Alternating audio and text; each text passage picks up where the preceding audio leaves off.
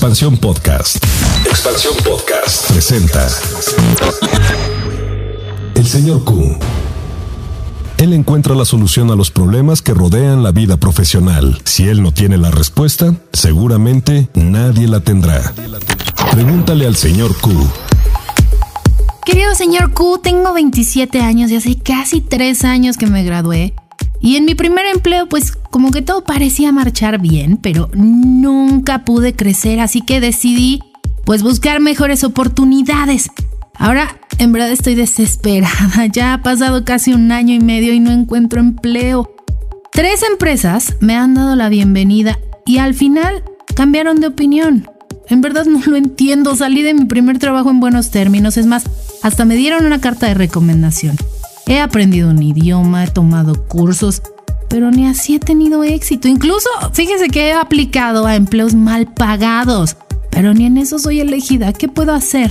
Atentamente, la desesperada. El señor Q.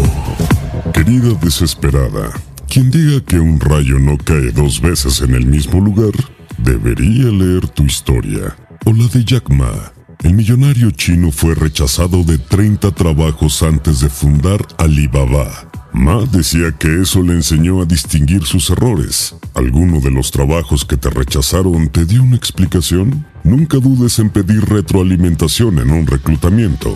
Así sabrás si se trató de una falla tuya. Cuando identifiques tus áreas de oportunidad, afina tu estrategia.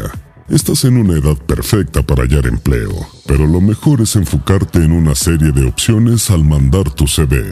Intenta esto antes de buscar empleos mal pagados. Al final de cuentas, a Jack Ma lo rechazaron hasta las cadenas de comida rápida. Persistente. El señor Q ha respondido. Recuerda que él encuentra la solución a los problemas que rodean la vida profesional. Si él no tiene la respuesta, seguramente nadie la tendrá. ¿Alguna pregunta? Escribe a señorq.expansión.com.mx y espera tu respuesta.